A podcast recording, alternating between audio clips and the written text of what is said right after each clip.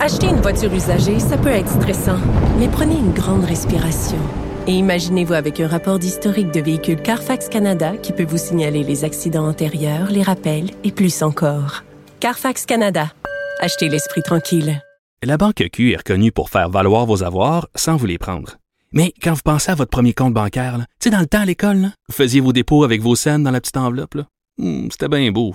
Mais avec le temps, ce vieux compte-là vous a coûté des milliers de dollars en frais, puis vous ne faites pas une scène d'intérêt. Avec la Banque Q, vous obtenez des intérêts élevés et aucun frais sur vos services bancaires courants. Autrement dit, ça fait pas mal plus de scènes dans votre enveloppe, ça. Banque Q. Faites valoir vos avoirs. Visitez banqueq.ca pour en savoir plus. C'est l'heure du côté des classiques, le club de lecture de La Haut sur la Colline.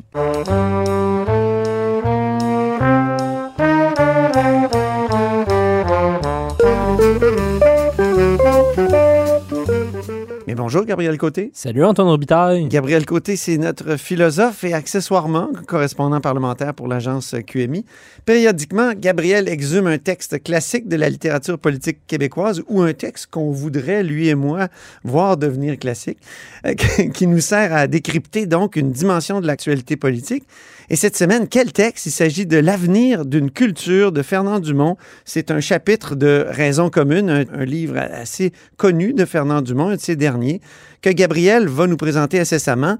Mais aussi, cette semaine, on a un invité de marque, nul autre que Mathieu Lacombe, ministre de la Culture. Bonjour, Mathieu. Bonjour à vous deux. Oui, merci. Euh, Donc, euh, lecture ardue, Oui. lecture exigeante de Fernand Dumont, Oui, oui, mais pleine de pistes, hein? Ben oui, tout à fait. Puis euh, ça va. euh, Il y a beaucoup, beaucoup de choses là-dedans. En tout cas, je trouvais ça intéressant. Puis de se pencher sur des euh, lectures nourrissantes comme ça, Oui, euh, ben ça fait du bien. là. J'ai cherché quelques fois dans le dictionnaire. ça change des rapports.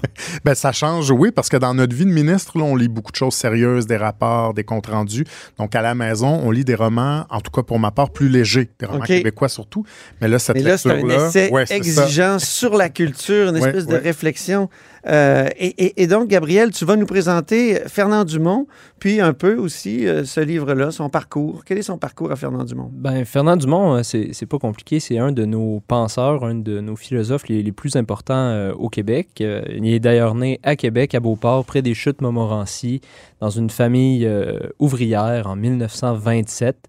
Euh, puis à l'autre bout de sa vie, ben, il est décédé encore à Québec, mais c'est passé euh, plein de choses En entre les deux. En 1997. 1997, Il est né un 24 juin. hein? il est né un 24 juin, donc Oui. c'est- un bon signe. Donc, c'est un. euh, oui, c'est pour ça. Je ne sais pas si ça a déterminé son nationalisme, mais c'est un, c'est un penseur nationaliste. Oui, puis donc, euh, il a fait de- d'assez d'assez longues études. Il s'est même rendu à Paris faire un doctorat en sociologie. Il s'est euh, engagé pour euh, la cause euh, indépendantiste, un- mais d'un engagement qui était... Tu sais qu'il a même été nommé en 1976 au poste de sous-ministre au développement culturel. Et euh, comme ça, il a signé le livre blanc qui allait mener à la rédaction de quoi? De la Charte de la langue française, la loi 101. donc, Donc, il a travaillé sur la loi 101. C'est un des concepteurs de la loi 101.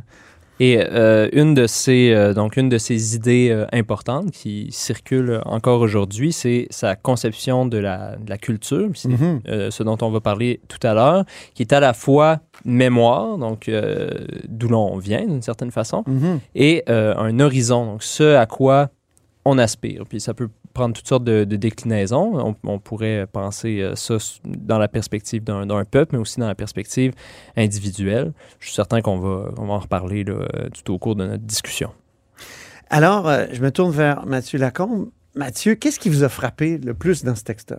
Ben, c'est riche. C'est Ouais. très, très riche. Puis euh, j'ai trouvé qu'il y a beaucoup d'idées, beaucoup d'idées là-dedans. Puis euh, ce qui m'a frappé à un certain moment, je suis. euh, j'ai arrêté ma lecture, puis euh, je suis allé sur Google voir en quelle année ça avait été écrit, Oui. euh, parce que j'avais pas vérifié avant. Puis euh, quand j'ai vu 1995, ben là, je me suis dit, waouh, ce texte-là a encore plus de sens. Ces idées-là, parce qu'il y en a plusieurs dans le texte, ont encore plus de sens parce que ça a été écrit à un moment, et là, je pense entre autres à l'Internet, euh, où on n'était pas du tout dans le même univers technologique. Là, je me rappelle, moi, début des années 2000, on, on nous apprenait comment utiliser Internet en nous disant que c'était nouveau. Là. Donc, Moi, je me 95, souviens, le premier site Internet du gouvernement du Québec, c'est lors de la campagne, euh, un peu avant la campagne euh, référendaire, donc Ouais. euh, Moi, je avec une photo pas. de M. Parizeau qui apparaissait, euh, tranquillement. Ouais, à l'époque, quand on prenait le téléphone, Ouais. quelqu'un était sur Internet, là, ça Ça faisait faisait des bruits.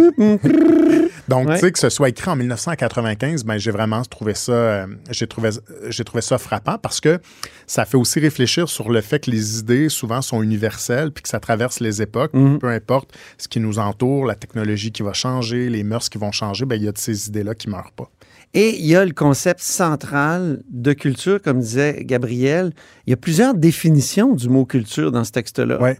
Euh, Laquelle vous a le plus euh, marqué? Ben, je pense que c'est une combinaison des deux. Puis Ouais. je trouve ça intéressant qu'ils l'établissent dès le départ en disant, et encore là, on peut faire des liens, je trouve, avec l'actualité, ou en tout cas, j'en fais moi avec mon travail, mais euh, dès le départ, il dit, il y a deux notions de culture qui sont habituellement acceptées. Il y a les œuvres de l'esprit, donc on, on parle des produits culturels, en d'autres mots, les pièces de théâtre, la musique, par exemple, les émissions de télévision.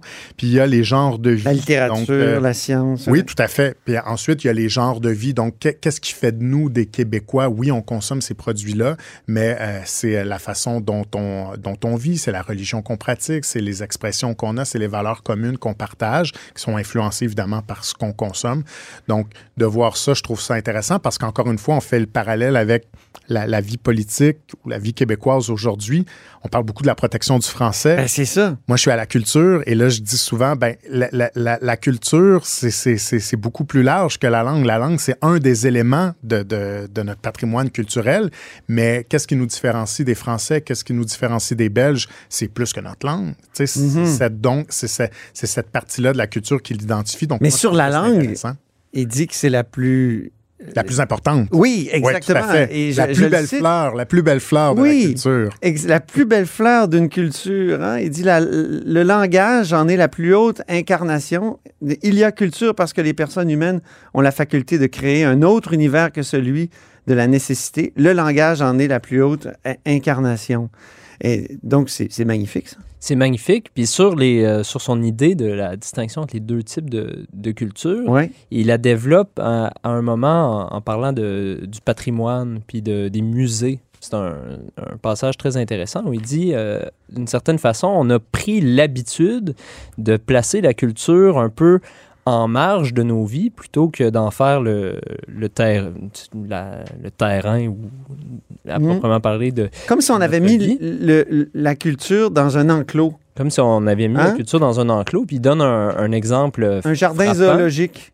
un jardin zoologique. Puis il donne un exemple frappant, c'est l'exemple de, euh, euh, à Québec même, de l'édification de Place Royale, la reconstitution plus ou moins artificielle, euh, écrit-il, de Place Royale, qui aurait peut-être, selon lui, servi de compensation au saccage d'un quartier par la construction de l'autoroute du frein. Puis il dit Mhm. qu'on se donne finalement bonne conscience en aménageant des espaces comme ça réservés à la culture, puis où on peut aller faire des 5 à 7, boire un petit verre de vin, euh, Ouais. avoir beaucoup de, de- péter de la broue, péter de la broue culturelle. Euh, mais en même temps, dans nos vies, on laisse de moins en moins de, place à, la culture. C'était un peu une question que j'avais envie de poser au ministre de la, Culture.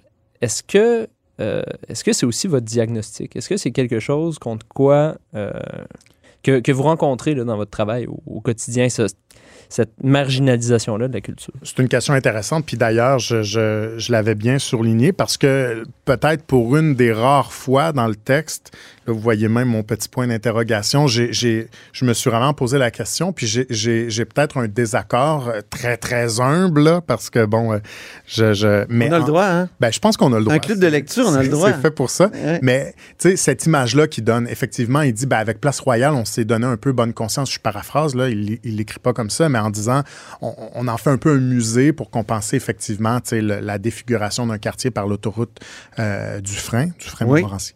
Euh, en même temps, Puis là, on sait que le troisième lien sortira pas là parce que ben là, ça, je me mêle pas de ça, c'est c'est aujourd'hui qu'on a su ça. Oui, bon, Jeudi, jeudi. je referme la parenthèse. Tout ça pour dire que là où j'émets un certain doute, c'est qu'à un certain moment, la société bouge et qu'il qu'il faut aussi s'organiser. Je pense que oui, le patrimoine peut vivre au quotidien, puis que ça doit être un patrimoine communautaire, comme il l'écrit, c'est l'idéal. Euh, par exemple, quand on donne une deuxième vie à une église, quand on lui permet de devenir un centre culturel, je trouve que ça, c'est un bon exemple. Mais dans certains autres cas, on n'a pas non plus le choix de faire place à la modernité. On a besoin parfois de construire, euh, j'allais dire des routes, mais ça peut être du transport en commun. On a besoin de construire du logement. On a besoin aussi d'être dans la modernité puis de protéger notre patrimoine. Donc, ça veut nécessairement dire en faire parfois un élément un peu muséal Mhm. euh, qui, qui sera peut-être pas identique euh, à ce qui se passe avant, mais de plus en plus, il y a ce discours-là. Et je ne veux pas être trop long là-dessus, mais je pense à Gatineau, par exemple, où on, Oui. on a un gros débat en ce moment sur la protection des maisons allumettes. Et là, on prend chacune de ces maisons-là de façon indépendante. Et euh, ce qu'ils nous disent, c'est, euh, et moi je suis très d'accord avec ça, on travaille là-dessus en ce moment, c'est il faut voir l'ensemble. C'est l'ensemble qui est important. Il faut que euh, ce soit un, un- un pâté de maison complet qui a une valeur architecturale importante, patrimoniale importante. Et ça, il faut le protéger. Euh, mais encore là, est-ce que ça devient un musée ou ça devient un quartier communautaire qu'on protège? Ben- je trouve que tout ça, c'est sujet à interprétation. Il y a chez Fernand Dumont, et moi aussi, je, je, je veux peut-être critiquer un peu, une sorte de nostalgie d'une culture ancienne Mm. à laquelle tout le monde participait, euh, dont les codes étaient euh, peut-être évidents pour, euh, pour toute la communauté.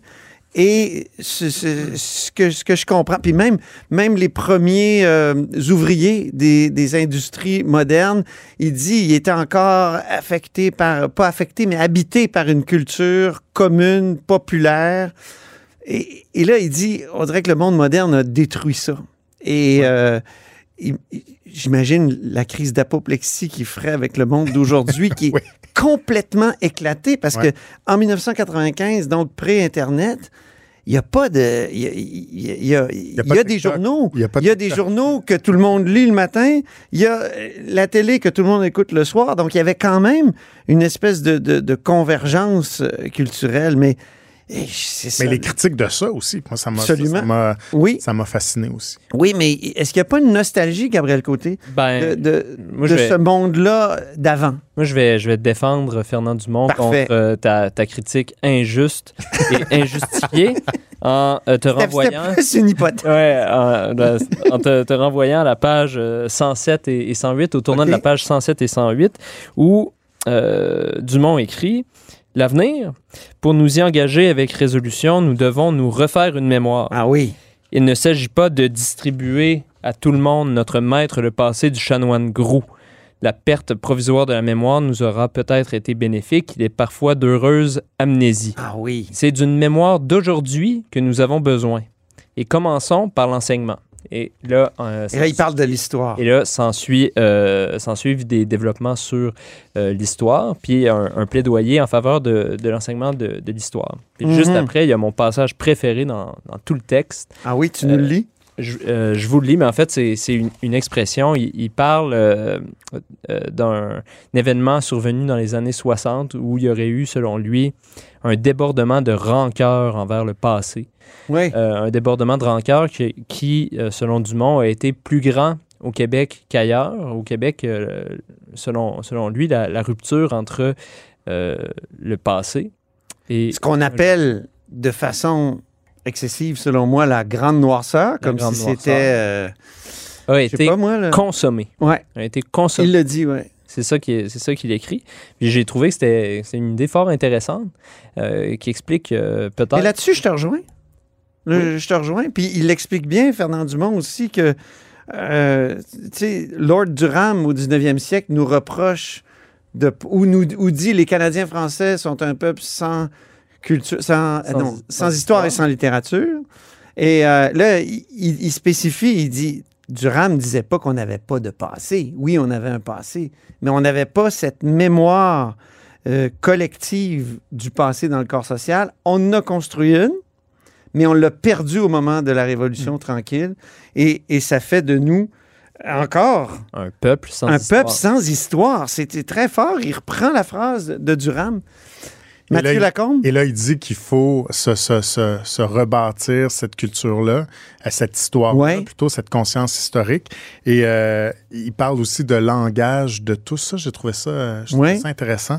Il y a des passages euh, intéressants là-dessus en disant euh, que c'est un peu, c'est un peu un idéal de quoi est-ce que ça devrait être construit. Ça devrait être construit, euh, Ouais. entre autres, un passage qui qui m'a bien fait rire. Évidemment, il, il, dit il y a des préalables, la lutte contre la pauvreté, la détérioration de l'habitat, etc. Mais il dit aussi une vigoureuse opinion publique susceptible d'influer sur les médias populaires de façon que la production oui. de la culture ne soit plus autant abandonnée aux manipulateurs de capitaux et aux saltimbanques. Oui. Là, je me dis, bon, qui est le saltimbanque dans l'histoire? Mais ça, je trouve ça super intéressant. C'est bien du monde que vous subventionnez. Ben, probablement, probablement. Mais je trouve ça intéressant parce que quand je vous dis, il y a plein d'idées là-dedans. En tout cas, ça m'a beaucoup nourri. C'est que il y a aussi cette idée-là que la culture populaire et, et, là, je ne sais pas exactement comment faire un lien avec euh, l'histoire qu'on a Mais c'est quoi effacer. la culture populaire pour ben, Fernand Dumont? Hein? Ben, une ça, culture hein? populaire qui a de plus en plus été délaissée, qui était euh, très euh, utile, dit-il, puis qui nourrissait beaucoup les gens qui moins était même éduqués. pédagogique. Hein? Oui, c'est ça. Qui, pouvait remplacer l'école. Oui, ouais. et, et, là, il dit, ben, il y a effectivement euh, les savoirs qui sont de plus en plus là, euh, mais qui sont euh, très différents de la culture, puis qu'en institutionnalisant un petit peu le, le savoir, ben, on en fait beaucoup avec l'école, mm -hmm. tout ça, ben, on en vient un peu à, à, à dicter aux gens ben, quelle sera la culture, quel est le chemin que vous devez emprunter, puis de construire cette culture populaire-là qui est alimentée à, à, côté par les, les, médias. Donc, il y a le rôle de l'école qui me semble mm -hmm. un peu euh, critiqué là-dedans. Euh, peut-être trop uniforme. Le rôle des médias aussi, euh, qui, qui, qui euh, propage peut-être une, une culture qui est, euh, là j'ai le terme anglais, mais mainstream, là, qui, qui, qui est... dominante. Dominante, c'est ça, effectivement, pardon. Donc, je trouve que je trouve que là, il y a des pistes très, très des pistes de réflexion intéressantes, en tout cas. Oui, il dit, Gabriel? Il, il, il écrit carrément qu'on a réduit le, le, nombre de styles de vie possibles euh, avec la, la, démocratisation de, de l'école. C'est, euh, c'est un, c'est, je pense pas qu'il dit que c'est nécessairement une critique de Fernand Dumont, mais c'est simplement un constat de nature sociologique. Il dit donc en démocratisant l'école, finalement, ce qu'on a fait, c'est qu'on a euh, pris toute une, une classe de la société qui n'allait pas à l'école, on a, on a sapé dans la culture, dans, dans la culture qui était la leur, dans le style de vie qui était la leur, puis qui était vivant, puis qui servait aussi de terreau pour euh, les créateurs euh, de grandes œuvres, pour les gens qui sortaient de ces milieux-là, euh, puis qui, un peu comme lui, oui. faisaient de, de, longues études, s'affairait aux choses de l'esprit. Un des derniers livres de, de, Fernand Dumont, ça va être Récit d'une émigration. Parce qu'il il va raconter son parcours, son parcours intellectuel c'est ça. et moral. De, oui, mais, mais euh, de, de, de, de, Montmorency à, à l'université, puis euh, au, au, c'est-à-dire aux, aux, grandes idées. Mm. Euh, et, et quand il parle de l'école, ce que je trouve, un, un, passage que, en tout cas, moi, m'a frappé, là, puis, puis je trouve que c'est très, très parlant. Puis ça résume, ça résume très bien, c'est à la page 112, euh, parce que c'est ce qu'il dit, euh, c'est que la culture plus populaire, tout ça, qui était très instinctive, qui se passait de ouais. personne en personne, a laissé sa place à, à, à, une culture qui est la culture du savoir, très institutionnalisée, très encadrée. Ouais. Et là, il dit, mais l'école ne monopolise pas la diffusion du savoir. Innombrables sont les enseignements qui portent sur les choses les plus diverses, de la cuisine au maquillage, en passant par les relations humaines et l'accès au divin. À tout prendre, il y a là une conception singulière de la culture où celle-ci se réduit à la limite à un savoir. Et là, il ajoute, et ça je trouve qu'assez frappant, qui dit savoir dit survol, rassemblement d'informations garanties par des techniques appropriées. Mmh. Des experts nous assaillent de toutes parts. Quelle est la légitimité de ces spécialistes qui se proposent de remodeler l'existence humaine? Et là, existence humaine, on peut on peut, je pense, remplacer ça par euh, mmh. culture québécoise, ben oui. par notre culture, tu sais. Qui sont ces spécialistes? Ça devient une sorte de fouillis. Hein? Ben ça, oui, ça, et, et, et, et ce qu'il postule, je pense, si je comprends bien, c'est que ce sont maintenant des spécialistes dans son esprit du réseau de l'éducation qui disent voici maintenant ce que sera la culture dans un contexte où, selon lui, la culture du savoir a peut-être pris le pas sur la culture plus populaire qui se transmettait de, de, de, de ouais. père en fils, d'amis en amis. De, Dans, des, dans des communautés plus fermées. Plus fermées, ah, plus défavorisées, de, qui ouais. ont moins accès au, au, au savoir, justement. Euh, c'est ce qu'il disait. Donc, ça, je, je me... que c'est une piste de réflexion. Mais je me suis posé la question, qu'est-ce que c'est la culture populaire aujourd'hui? Ben, c'est une, ben, c'est exactement, je pense, la critique qu'il fait, c'est qu'on l'a de plus en plus perdu, puis que ça devient un peu comme un, un fouillis, vous l'avez dit. Euh, et là, je, re- je- je- je- je- je reprends ses idées. Évidemment, ce ne sont pas les miennes, mais, mais c'est vraiment ce que j'ai senti. C'est que pour lui, la culture populaire en 1995, ça a été Mhm. en 95, ben, c'est surtout rendu ce qui est véhiculé par les grands médias, le marketing, la publicité. Mais aujourd'hui, avec dont les gens Internet, parlent dans les cafés. Ben, Aujourd'hui, avec Internet, je pense qu'ils trouveraient ça encore pire. ben, vous l'avez déjà dit euh, il y a quelques semaines, c'est- on, est, on est comme soumis à Netflix et, et Ouais. compagnie, les, les Ouais. grandes plateformes aujourd'hui. Ben, tout à Ça, fait. ça fait en sorte que la culture populaire est même plus québécoise. Ben, il y a une mondialisation, ça c'est clair. Et d'ailleurs, 95, Netflix n'existait pas à ce moment-là. Je pense qu'ils n'étaient même pas dans, dans, dans la location de cassettes vidéo, parce qu'ils ont déjà fait ça, hein, oui, au rappelons-nous. début, oui, c'est vrai. Mais euh, il y a un passage, c'était à la page 120, où euh, il dit « Il s'agit pour les stratèges des grandes organisations de renverser les obstacles que représentent les lois des États afin d'établir un ordre économique ah oui. qui soit aussi un ordre culturel. Et là, il cite un ancien conseiller du président Nixon qui avait dit Ces lois, qui sont comme des piquets de clôture tendus entre les nations, empêchent le libre flux de l'information. Il faut que les publicitaires du monde entier et les entreprises désireuses de développer les médias fassent alliance pour que les communications, pour les communications Ouais. mondiales. Les partisans du méga marché mondial doivent faire usage des instruments de pouvoir, des relations publiques et de la politique pour renverser ces barrières. Ça, c'est une dénonciation de la part de Dumont euh, de, de- d'une espèce de volonté impériale des États-Unis. Je pense. Et, Ouais. et moi, je C'est ce que pense je que, ce moi, c'est ce que j'ai compris. exactement un propos qui pourrait être tenu aujourd'hui par les dirigeants de, de Netflix ou d'Amazon. Ah qui, oui. euh, qui, qui, qui- C'est ce qui- qu'ils vous ont dit, Mathieu Ben, Lacombe? c'est- Parce que vous les avez rencontrés, ces ben, gens-là, non? C'est oui, mais c'est essentiellement de toute façon, euh, au-delà de ce qu'ils me disent à moi, c'est essentiellement ce qui C'est leur ce qu'ils disent au fédéral en ce moment. Euh, encadrez-nous, mais pas trop, parce qu'on doit être capable de, de laisser les œuvres circuler. Donc, c'est exactement le, le- le schéma de pensée que, que, que Dumont euh, mettait sur papier en 1995. Et comment on lutte contre ça? Euh, Vous, vous êtes euh, au pouvoir, là. vous avez certains leviers quand même à, votre disposition. Qu'est-ce qu'on fait pour essayer de reprendre le contrôle, d'affirmer la, la culture québécoise dans, dans ce contexte-là?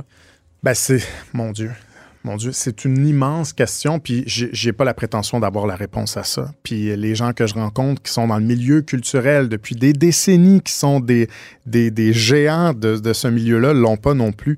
Mais il y a des pistes de solutions, par contre, puis, puis je pense que c'est là-dessus qu'il faut agir, puis il faut surtout pas baisser les bras. Vous savez, je rencontre des gens qui me disent, vous pouvez pas faire ça, vous réussirez pas à faire ci, Euh, soyez prudents avec ça. Moi, je leur dis, si on n'essaie pas, et puis, puis ça va au-delà de la politique, ce que je dis, puis je pense que mes collègues des autres partis seraient d'accord, c'est transpartisan. Il ne faut pas s'arrêter à, à ce qu'on a autour de nous, puis il ne faut surtout pas laisser ça aller, parce que si on laisse ça aller pendant 10, 20, 30 ans, ça va devenir la norme. Là, on est dans un tournant technologique. Vous savez, on vient, je ne veux pas trop entrer dans les chiffres, là, mais pour Non, la non, première parfait. fois de l'histoire, on a atteint la parité entre le nombre de ménages en proportion qui sont abonnés au câble et ceux qui sont abonnés à des plateformes numériques. Ça Ah, peut ça sembler anodin, non, c'est 73% d'un côté, 73% de l'autre il y a quelques mois. là. Première fois que ça arrive, euh, le monde change. C'est un Puis- point de puis- bascule. Oui, il y a un point de bascule. Puis à ce moment-ci, on a un choix à faire. Soit on se dit, ben, c'est comme ça. On est aussi encadré par les lois fédérales. Il y a les lois du marché parce qu'on est dans un marché qui est, mondial, qui est mondialisé. Mais s'il y a un consensus à l'Assemblée nationale, c'est bien qu'on doit rapatrier une partie. Ben, je pense qu'il faut travailler. culture. Oui, il faut travailler pour être Jean Charest le dit, je me souviens, aux élections de 2008. Oui. Je me souviens, j'étais là. On n'en revenait pas. Euh, après ça, euh, évidemment, la CAQ, c'est dans votre euh, projet pour les nationalistes Puis du le premier Québec. ministre l'a réitéré à l'Assemblée nationale à la période de questions en, en réponse à, je pense, Paul Saint-Pierre Plamondon, le chef du Parti québécois. Qui est d'accord aussi. La- Donc, on renie pas ça du Donc, tout. tous Il les faut partis, poser des gestes. on- je peux pas croire que Québec solidaire soit contre. Donc, tous les partis veulent que le Québec euh, reprenne une certaine... Parce qu'il y a déjà eu un ministère de la Culture et des Il y a Communications. déjà eu un ministère des Communications. C'est là, peut-être Euh, à ce moment-là. Non, je n'étais pas Moi, je suis allé au ministère de la Culture entre 97 et 2000, mais euh, euh, il y, avait... Mais vous étiez observateur peut-être de la scène politique à ce moment-là ou c'est trop vieux? J'étais rédacteur de... J'étais un rédacteur, un simple rédacteur. Mais, c'est à l'époque où le Québec ça pour dire que quand j'étais observateur, ben oui, à- euh, dans les années 80, puis à un moment donné, il y a eu un jugement de la Ouais. Cour suprême et on a, on a tout perdu. Mais là, Mais le monde a changé depuis ce temps-là. exactement, c'est plus, c'est plus des- les mêmes tuyaux.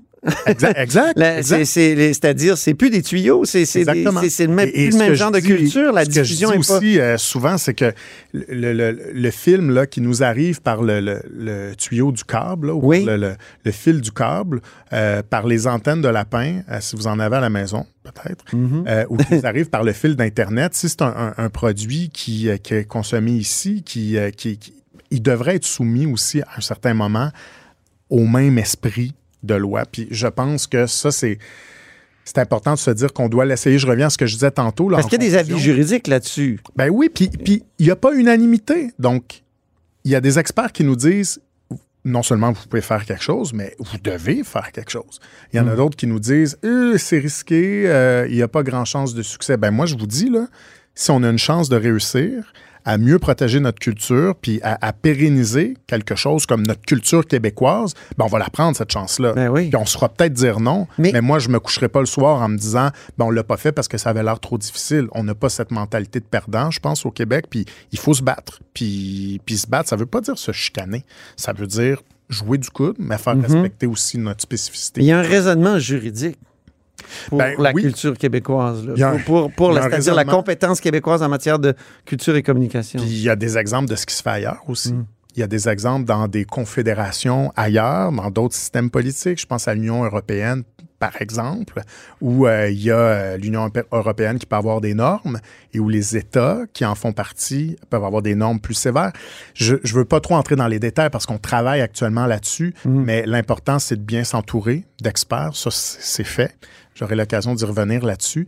Puis après ça, c'est d'être audacieux parce qu'on ne peut pas se permettre de se dire que c'est trop difficile. On va le regretter si des- on fait ça. Il y a des conventions internationales. Moi, je me souviens très bien de l'adoption en 2005 de la Convention pour la diversité euh, des expressions culturelles à, à l'UNESCO. Tout à fait. Et le temps a bien changé. Ça, c'était euh, justement contre le, le type de citation que, que, que Fernand Dumont nous donne, c'est-à-dire cette citation de l'Américain qui dit « faut enlever tout épiquette ». Puis... Impérialisme Ouais. culturel américain. Oui, tout à c'est fait. Ça, c'est en 95. Fernand Dumont, ouais. euh, effectivement, l'exception culturelle, comme on l'a appelé, c'est au début. ouais. C'est ça, au début des années 2000. Louise Baudouin, évidemment, a beaucoup, beaucoup travaillé là-dessus. Une femme que Mhm. j'admire, qui, est- qui est exceptionnelle. Euh, et là, maintenant, on est rendu encore plus loin. Est-ce qu'on peut euh, même parler maintenant de spécificité linguistique? C'est une question de survie aussi pour plusieurs cultures, pour, Mhm. plusieurs, euh, pour plusieurs langues. Euh, moi, je pense que parfois, il faut mettre la culture au-dessus euh, des autres impératifs commerciaux parce que sinon, demain matin, on va tous parler anglais sur la planète, puis on va tous aller manger dans les mêmes grandes chaînes de restaurants. Puis le mot, c'est standardisation. À un moment donné, il l'utilise, hein, Fernand Dumont, justement. Il y a une standardisation, puis une folklorisation de la, de la culture, euh, des cultures euh, euh, diverses. Gabriel Côté. Une autre façon de défendre et d'affirmer la, la culture québécoise, outre les moyens politiques et les moyens juridiques, euh, c'est évidemment l'éducation. Mais c'est pour ça que je voudrais revenir un peu au problème de la conscience historique qu'on a, qu'on a effleuré là, tout à l'heure. Parce qu'il y a une idée qui, qui circule euh, ces temps-ci, c'est puis d'ailleurs euh, le ministre Drainville faisait une annonce euh, ce matin, on est mardi là, il faisait une annonce pour dire que le- les, les professeurs vont avoir un budget pour acheter des livres québécois, pour mettre plus de livres québécois dans, dans les classes. Puis on entend des, des groupes qui revendiquent euh, ben, qui disent que le- bon, les jeunes veulent lire des livres québécois, certes, mais ils veulent lire des livres, euh, des livres québécois Oui, qui- contemporains. contemporains et des œuvres, euh, Uniquement des contemporain œuvres qui leur qui, parle. qui leur parlent. Et, et là, il me semble que si on fait Est-ce qu'il n'y a pas une rancœur du, du passé là-dedans? si, si on les écoute, j'ai l'impression qu'on qu'on cultive plutôt la rancœur du, du passé que qu'on redéveloppe la, la culture, la conscience historique dont on aurait besoin, non? J'ai lu un Là, reportage euh, là-dessus. De faire tout un lien, c'est bon, ça. Mais, mais c'est vrai. J'ai- j'ai- on a lu cette- ce, ce reportage-là qui nous a frappés, Ouais. où vous allez rencontrer des jeunes puis qui vous disent euh, Ah, nous, euh, oui, co- correct pour lire des, des textes québécois, mais il faut que ce soit contemporain. Puis vous avez dit Je suis sensible à ça. Mais ça, est-ce que c'est pas justement se couper d'une partie de notre. euh, sais, on, a des classiques au Québec. Est-ce qu'on peut pas lire, euh, je sais pas moi, Louis Fréchette ou des, des, On peut, des, des- mais, mais- ou Lord Durham, euh, ou tu sais, pour, pour mais je pense qu'il y a se peut-être une décentrer stratégie. de notre époque. Ben, je pense qu'il y a une stratégie à adopter. Et là, moi, où je suis sensible, c'est que nos jeunes, en ce moment, on a deux choix.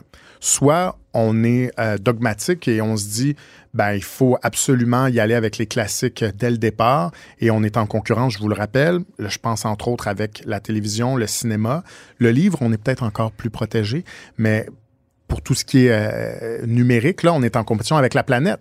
Ouais. On peut bien essayer de les forcer, mais on Mais en ne même temps, est-ce que c'est pas le rôle justement de l'école Oui, de transmettre des intéresser. grandes œuvres? Tu sais, je veux dire, quand on est francophone, on commence par Molière, non? Euh, Racine ou tout ça. Ben, Est-ce qu'on devrait sixième pas... année- en sixième année, pas en sixième année. ou en secondaire 2, euh, quand c'est le premier produit culturel auquel on, québécois, disons, euh, auquel on est confronté. Là, je parle pas de Molière, évidemment, là, mais quand, quand c'est un produit très difficile, très, très ardu à comprendre, puis que c'est le premier auquel on, on- on- on est confronté, avec lequel on est mis en contact, ben ça se pourrait qu'on trouve ça plate, la culture québécoise, parce qu'on comprend pas, parce qu'on trouve ça difficile, parce qu'on se trouve un peu ignorant puis imbécile de lire ça puis de pas comprendre.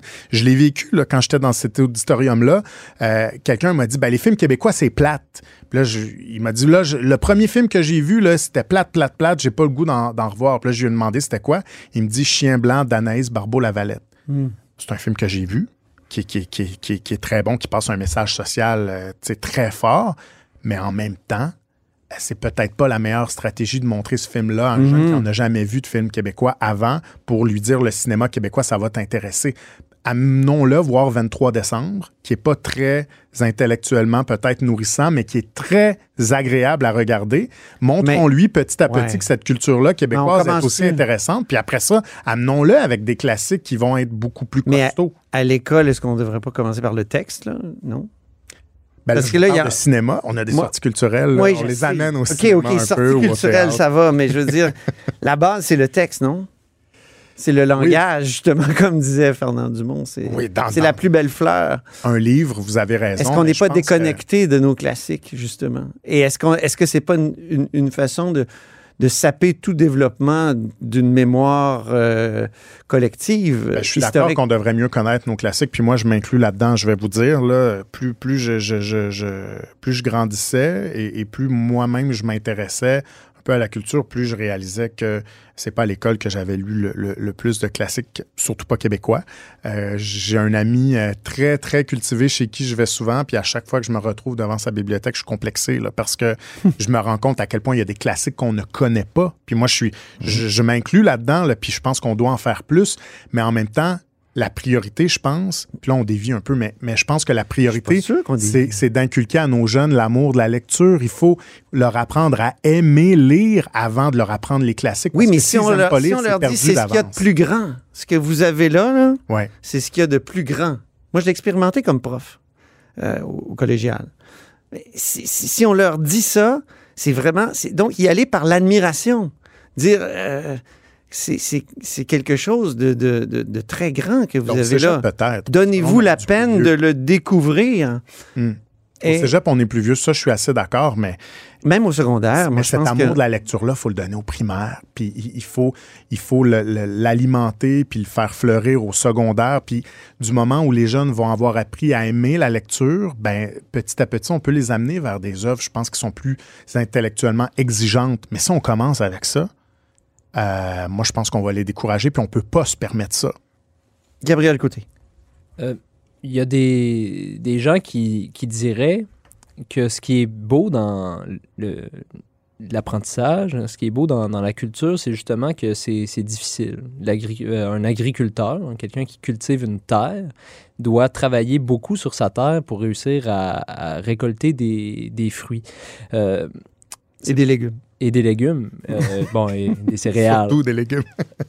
Mais je me, je me demande euh, ben, si c'est pas un peu la même chose avec euh, les, les choses de l'esprit, s'il faudrait pas retrouver cette habitude-là du, du travail à l'école, euh, de, de l'apprivoisement de, de la difficulté, plutôt que d'essayer de, dans une approche que, certains qualifieraient de, de clientéliste, où on, se met trop au niveau des, étudiants pour leur donner justement ce qu'ils demandent, euh, alors que les, élèves, par définition, euh, ils sont pas encore formés, ils savent pas euh, ce qu'ils veulent, ils n'ont pas le, jugement euh, assez formé pour savoir qu'est-ce qui est bon pour eux.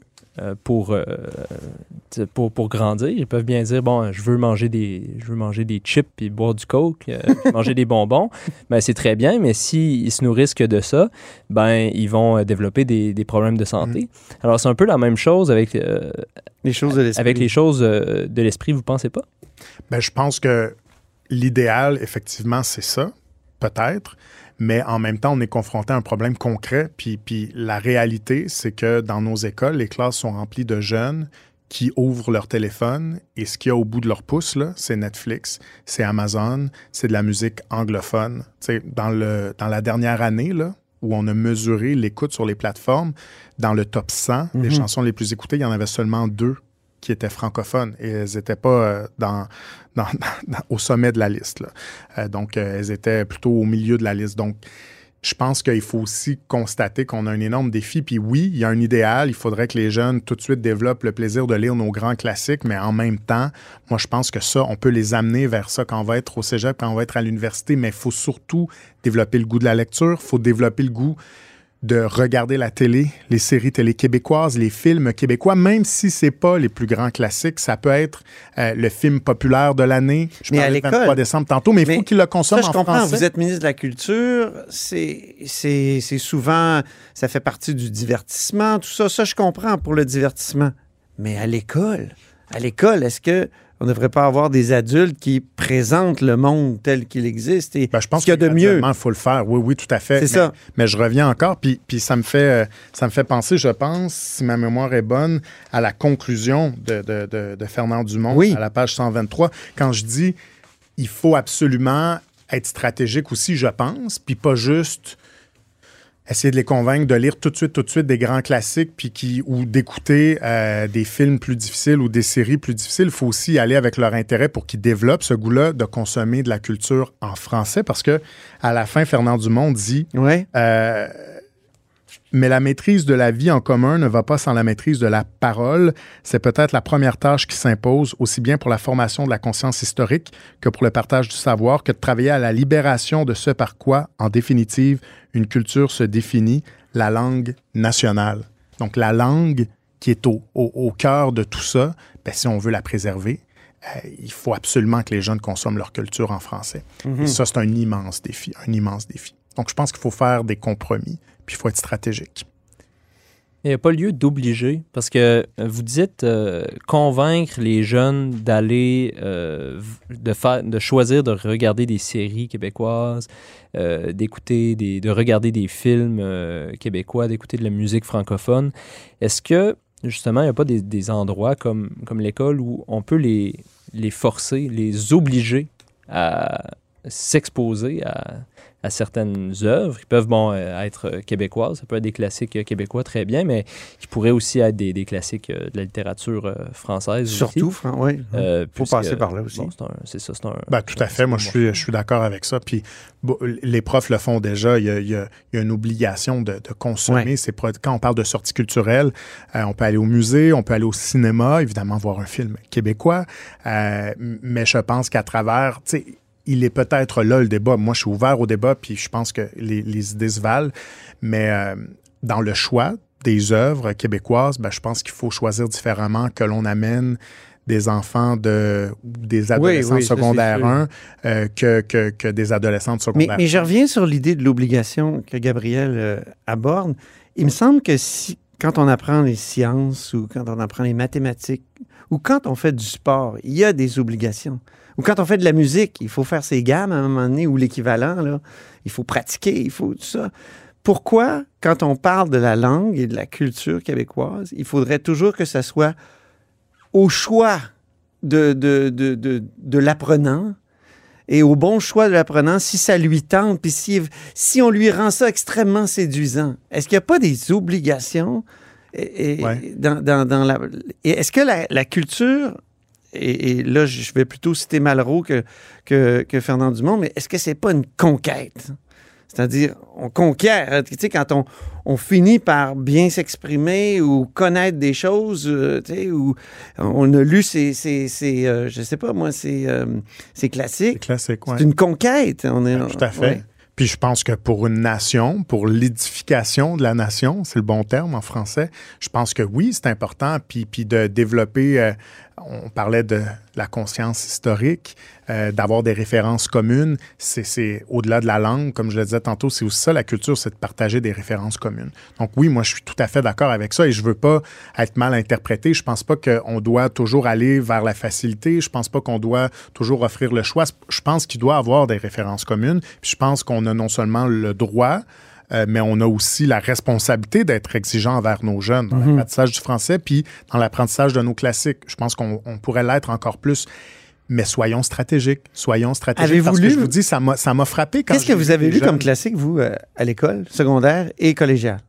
Mon Dieu. Vos me souvenirs? ramenez, euh, vous me ramenez en arrière. C'est- euh, peut-être une question piège, vous hein, me mais ramenez en arrière, mais je vous dirais Mais c'est- c'est- qu'on c'est dans le parlait, courant de la euh, discussion, on parlait davantage, pas d'œuvres québécoises. Je vous fais une confidence. Ah oui? Si ma mémoire est bonne, au, au- au cégep, il n'y avait pas d'œuvres québécoises. J'allais au cégep de Terrebonne et c'était surtout chrétien de Troyes. Ah. Euh, bon, on allait dans, dans des œuvres qui, qui, qui, qui sortaient, disons, des références culturelles québécoises ici.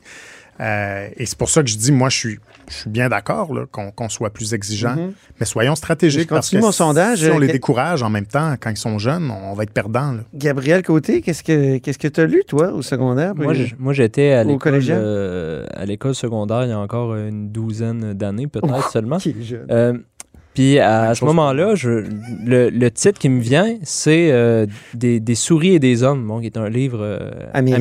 américain. Ouais, un livre américain qui n'est pas un livre euh, qui est pas un livre québécois. Au Cégep, euh, j'ai lu pourrait trouver, 1984 de, de George euh, Orwell. Orwell. C'est Mm. c'est ce qu'on nous faisait lire. Puis dans les, les cours de littérature, par ailleurs, au Cégep, je dirais pas euh, qui ont été euh, mes, mes enseignants, euh, ni, euh, ni où, où je suis allé pour pas les, les mettre dans, dans le, le trouble, mais... euh, Mais ils vont On se reconnaître. mais, mais euh, on lisait des, des œuvres assez, euh, assez euh, mineures. Par, par contre, j'ai des amis qui ont eu la chance de fréquenter un autre, euh, un autre cégep puis d'autres programmes qui, eux, ont été mis vraiment en contact avec, euh, avec des, des œuvres, des œuvres de, de qualité alors qu'ils étaient au, au cégep. Mais je pense que. je Hey, pense moi, au secondaire, Madame Bovary, en, en secondaire 4.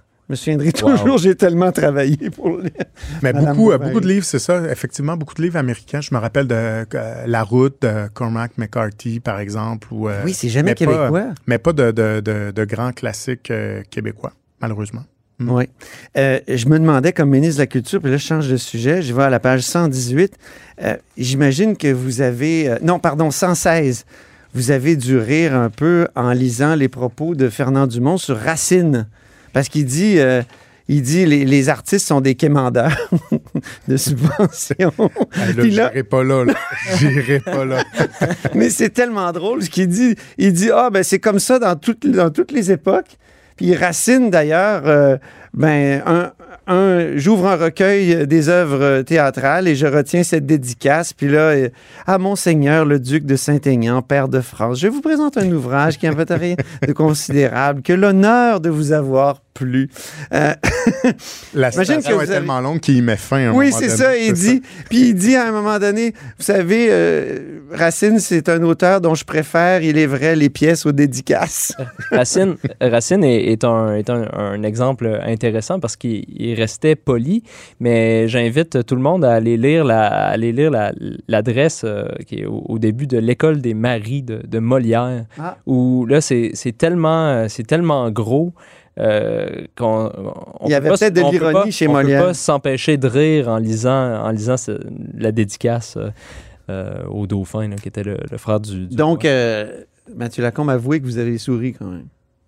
Ben, c'est sûr que c'est. euh, je pense qu'il faut faire attention aux mots qu'on utilise, mais c'est sûr que le milieu de la culture, nécessairement, Oui. est un milieu qui a besoin de. Ça a toujours été comme ça? Oui, mais en même temps, puis c'est intéressant. Là, je pense qu'on va manquer de temps pour qu'on se lance là-dedans, mais, mais quand on Il parle, quand, euh, quand Fernand Dumont parle de la différence entre euh, les politiques culturelles puis la politique de la culture, les politiques culturelles qui définit comme étant justement les subventions et, et euh, le soutien financier qui est donné donc aux, créateurs, puis euh, la politique de la culture pour euh, un État, c'est-à-dire de servir un peu de la culture pour l'édification justement de la nation.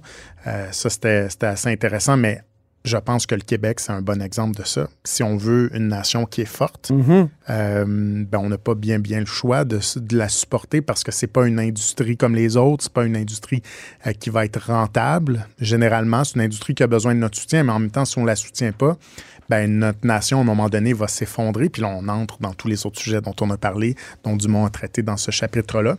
Donc, je pense que le lien qu'il fait entre les deux, en disant nécessairement un va devenir associé à l'autre, euh, c'est pas indissociable. Ben, J'ai tendance à être assez, euh, assez d'accord avec lui. Il y a des cas peut-être plus extrêmes là, où euh, vraiment les États peuvent se servir de ça pour, euh, pour euh, atteindre des objectifs.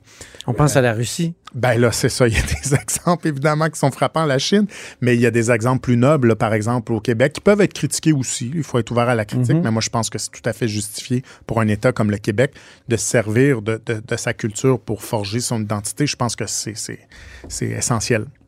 On peut Gabriel, s'imaginer- peut-être un dernier mot? Oui, on peut s'imaginer une politique, En de la, une politique de la culture euh, qui consisterait à utiliser les, politiques culturelles d'une façon un peu particulière, c'est-à-dire euh, de, financer la production d'œuvres qui véhiculent un débordement de rancœur envers le, passé. Puis là, à ce moment-là, la politique de la culture euh, travaille, travaillerait un peu euh, contre elle-même. C'est une hypothèse que, que je développe qui me vient là, En direct. Comme là. comme ça qui me C'est vient en en, direct. C'est euh, euh, c'est une idée que, que je viens. que je C'est la beauté du club de lecture. Mais euh, c'est une hypothèse qui, euh, qui fait peur euh, un peu. Et si je si j'étais euh, à la tête d'un organisme subventionnaire, il me semble que j'essaierais justement de ne pas verser là-dedans. Éviter la, de, de, de susciter la rancœur du passé. Éviter de À la- cultiver à outrance la, la rancœur À du passé. à dessein. à Ouais. dessein. Puis en plus, c'est ça, donner euh, le, le tampon euh, euh, d'approbation, si c'est une expression qui se peut, euh, de, de l'État à, à ces œuvres-là. Mais il faut être prudent parce que, et là, je nous, tantôt, j'ai parlé de la fin Oui. du chapitre, mais là, je trouve que peut-être, je sais pas si on est à la fin de, du bloc, mais si on retourne au début, dans les Oui. toutes premières phrases, il dit à Fernand Dumont, nous voyons maintenant que l'abîme de l'histoire est assez grand pour tout le monde. Nous sentons qu'une civilisation a la même fragilité qu'une vie. Ben Donc, oui. Il faut être vigilant. Il faut être vigilant dans Ben tout ce oui. qui concerne la protection de notre langue. Paul Valéry qui disait que les civilisations, on savait que- qu'elles étaient euh, mortelles.